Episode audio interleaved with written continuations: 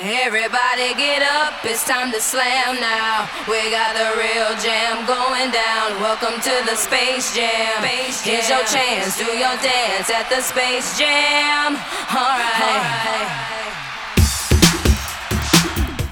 Então, pessoal, sejam bem-vindos ao review MP3 de Space Jam 2.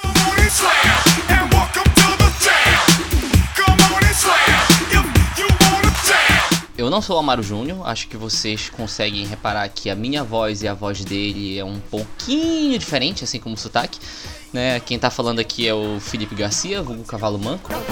E eu vim aqui falar de Space Jam 2 porque o filme é simplesmente incrível e ele me fez pensar sobre muita problemática que tem no mundo nerds e afins. E que por mais que a crítica esteja falando mal desse filme, eles estão completamente errados, assim como eles estão completamente errados em terem falado mal do primeiro filme né? Mas vamos começar pela sinopse. Bom, o filme conta a história do jogador de basquete, LeBron James, que ele tem um trauma de infância pela distração que ele teve com videogames que prejudicou ele num jogo. Ele estava jogando um, um, jogo do Pernalonga do Game Boyzinho, se distraiu e não deu 100% do que ele poderia dar de capacidade de jogo num jogo que ele estava jogando de basquete e tal. E ele tomou uma mijada tão forte do treinador dele que ele jogou o videogame fora e virou um jogador fodão, muito mais focado e muito mais sério. O problema é que ele levou isso de modo tão rigoroso que começou a afetar a relação que ele tem com os próprios filhos.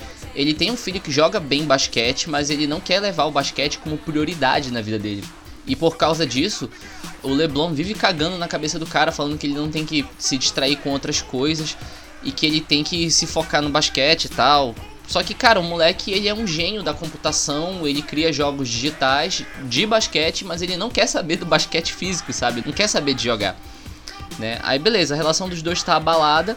E vem a primeira crítica positiva do filme é que ele mostra que a Warner inteira, a parte criativa da Warner, é gerada por um aplicativo, né? Que é um. que o nome dele é algoritmo. Sim, é um algoritmo. E que todas as ideias geniais que a Warner teve nos últimos anos, ou não, foram por causa desse aplicativo, desse algoritmo que é interpretado pelo. É, eu esqueci o nome do filho da puta. Ah, o Don Cheadle.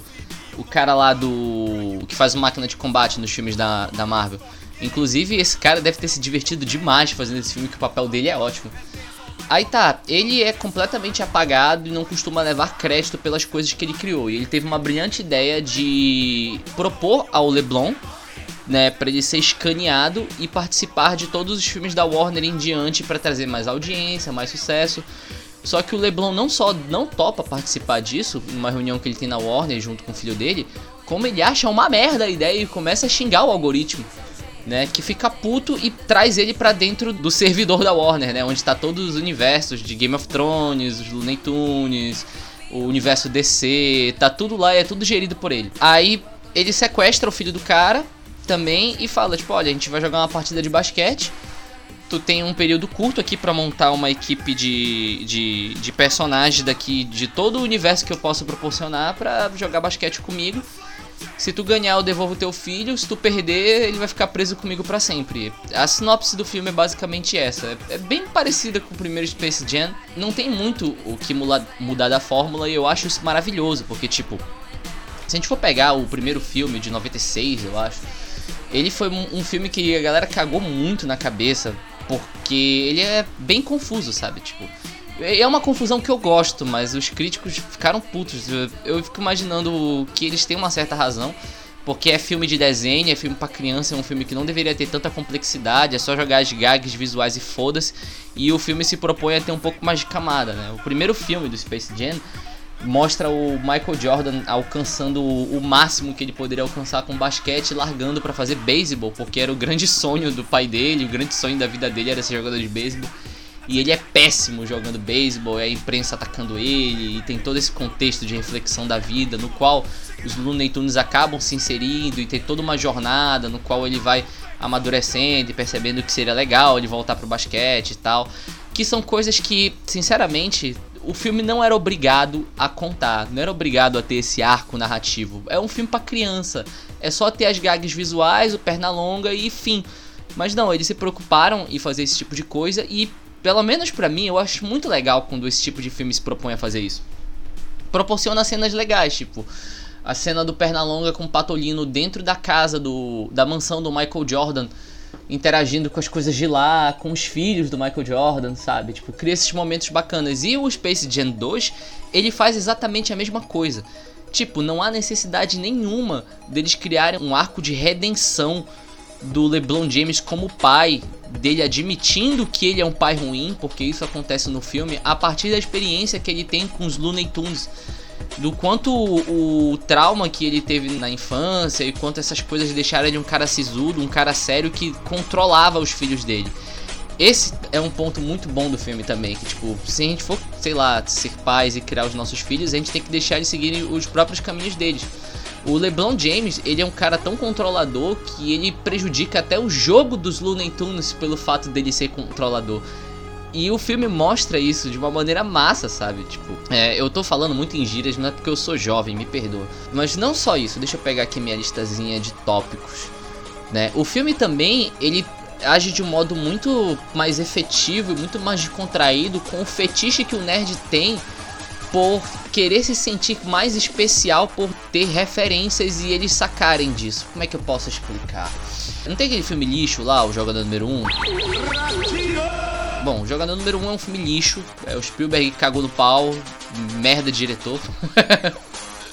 Simplesmente porque ele é um filme de fetiche, né? Ele trata com o fetiche do nerd. Né? Porque o nerd ele passou a vida inteira acompanhando sagas, séries e o caralho a 4 que, bom, sinceramente é foda-se, as pessoas não são obrigadas a, a, saberem disso, mas ele quer se sentir especial por saber dessas coisas inúteis. Por isso que de uns anos pra cá tem tanta aquela procura por referência, do eu sou fã, eu quero fanservice e a porra toda, justamente porque o cara quer se sentir especial, ele quer bater uma punhetinha no cinema, botar o pênis dele pra fora com a segurança de que ele vai ser expulso pelos seguranças. Véi, que viagem é essa, véi? Da onde vem a miséria? Mas pelo menos o negócio pra ele tá lá, a masturbação dele tá garantida. E o filme do jogador número 1 um é exatamente isso, sabe? Tipo, é um nerd que passou a vida inteira cercado dessa cultura pop inútil. Que tem o, o, o fetiche de que um dia isso vai servir para alguma coisa. Tipo, em quesito de construção social, de revolução da própria vida né? Que tipo, ah, um dia eu vou ser um grande cara porque eu sei em que ano o Stan Lee nasceu, sabe? Tipo, não, não vai, cara. Foda-se essa merda, bicho. Sabe? E não só ele se dá bem por saber desse conhecimento inútil, como ele ainda pega uma ruiva gostosa nesse processo. Né? Porque, tipo, ela é, tem um rosto, entre aspas, deformado, mas isso é, é qualquer coisa, sabe? A mana continua sendo linda. Aí no final das contas ele vira um milionário, ele pega a gostosa, puramente porque ele sabe de cultura pop inútil, sabe? Cara, esse tipo de fetiche é o fetiche que o nerd adolescente, tanto da geração de vocês, que são um pouco mais velhos, que escutam isso daqui, como a geração atual, que se identifica com a aranha do Tom Holland, tem. Porque todo, todo nerd tem essa merda, sabe? De querer se sentir mais especial que os outros por causa disso. Pelo menos em algum momento da vida, essa galera age igual o Peter Parker do Steve Ditko em céu do caralho, né? E o jogador número 1 um é a ódia punheta, né, cara? As referências todas jogadas, tipo, uh, de ferro, não sei o que. Sabe? Já o, o Space Jam 2, ele tem isso. Mas ele tem isso num filme completamente descompromissado. E num filme que é muito mais engraçado, é muito mais divertido você ver esses personagens na tela sabe? Cara, eles têm. É, agora é o horário dos spoilers, foda-se, mas tipo, eles têm referências desde do, da grande cena final, que é o jogo de basquete, que tem personagens, tipo, sei lá, dos Batmans do Joe Schumacher, a gente tem, tipo, sei lá, filmes da década de 30 no fundo, até Rick Morty, sabe? Rick Morty tá no, tá no filme, é engraçadíssima a cena deles. Game of Thrones estão também, tipo, são cenas que vale a pena pelas gags visuais e coisas do tipo. Pera aí que eu tô bebendo água. É a primeira vez que eu faço isso, tá sendo divertido. E novamente, o filme não precisava ter uma profundidade de, de arco de redenção com o LeBron James. E o filme tem. O próprio LeBron James é um ator bacana. É, pelo menos comparado com Michael Jordan, puta merda, ele merecia o Oscar, né?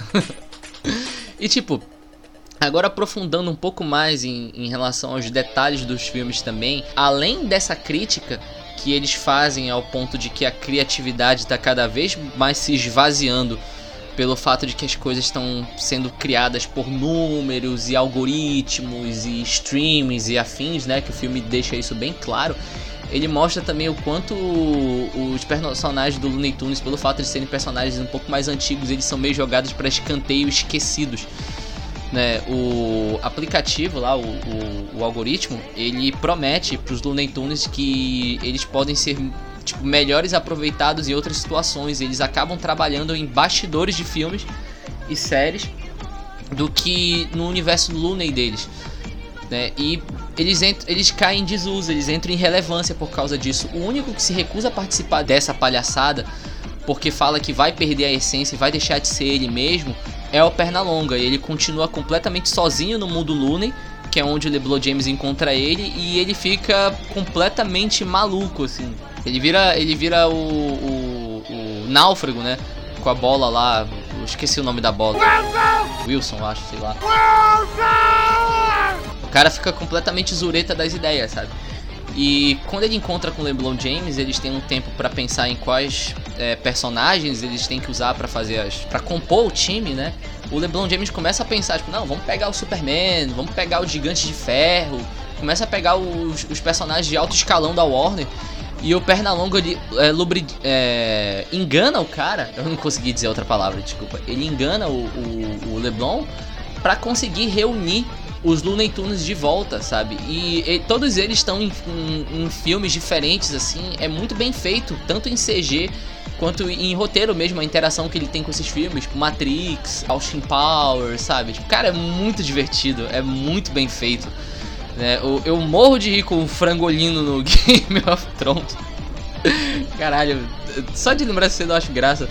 Aí, tipo, eles vão montando o time deles ao mesmo tempo que o algoritmo engana o próprio filho do LeBron James para montar um time fodão a partir do jogo que ele criou e jogar o cara contra o próprio pai né, para ficar essa disputa. E querendo ou não, o moleque ele tem razão de ter um certo rancor do pai, justamente pelo fato do pai dele tá meio que arruinando a infância do cara, sabe, sendo um controlador. Aí, beleza, rola o jogo de basquete, visualmente é maravilhoso, né?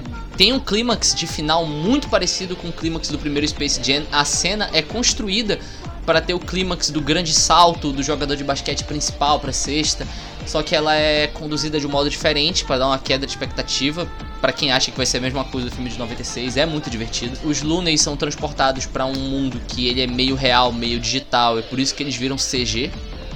E o filme deixa claro que eles sentem nojo de serem CG e eles gostariam muito mais de ser de ser uma animação 2D mesmo tradicional do que ficar com aquela texturização de parecer pelúcia e tudo mais. Bom, o filme tem a mensagem positiva, né? Tipo, é um filme família pra caralho, né? Não pode deixar de ser.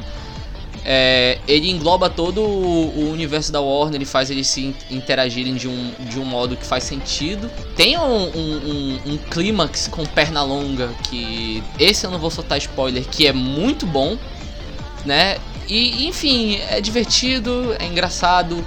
Não é uma punhetação escrota, nerd, babaca e tosca igual aquele jogador número 1. Na verdade, eu gravei esse vídeo só, esse áudio só pra, pra destilar o quanto eu odeio o jogador número 1. Né? Ah, sobre esse negócio de contextualizações que o filme tem, né? Tipo, que não precisariam de uma explicação. É, tem o fato de que a Lola Bunny está sendo interpretada pela Zendaya, né? e os nerds de internet ficarem polvorosos, porque, primeiro, mudaram o visual dela, tá menos sexualizado, e foi mal, amigo. Se você bate punheta para um desenho de um coelho, eu, eu tenho muitos lugares para onde eu deveria te mandar, mas não vou fazer isso.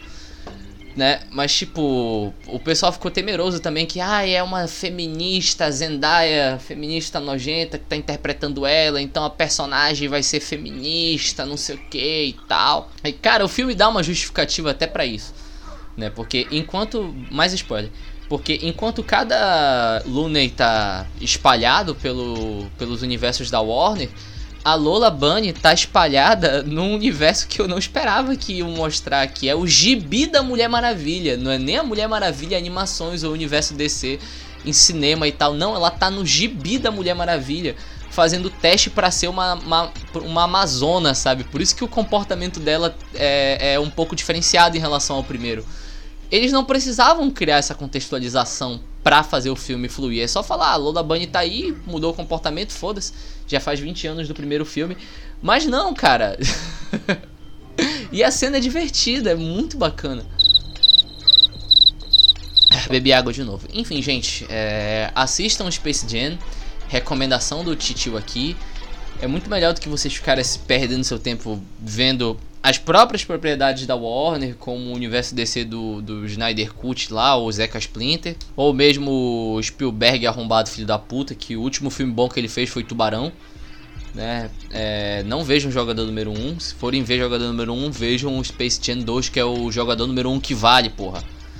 Enfim, gente, é, se vocês quiserem mais resenhas do, do Cavalo Manco pro Super Amish, coloquem aí nos comentários, apoiem a cena local do, do podcaster independente.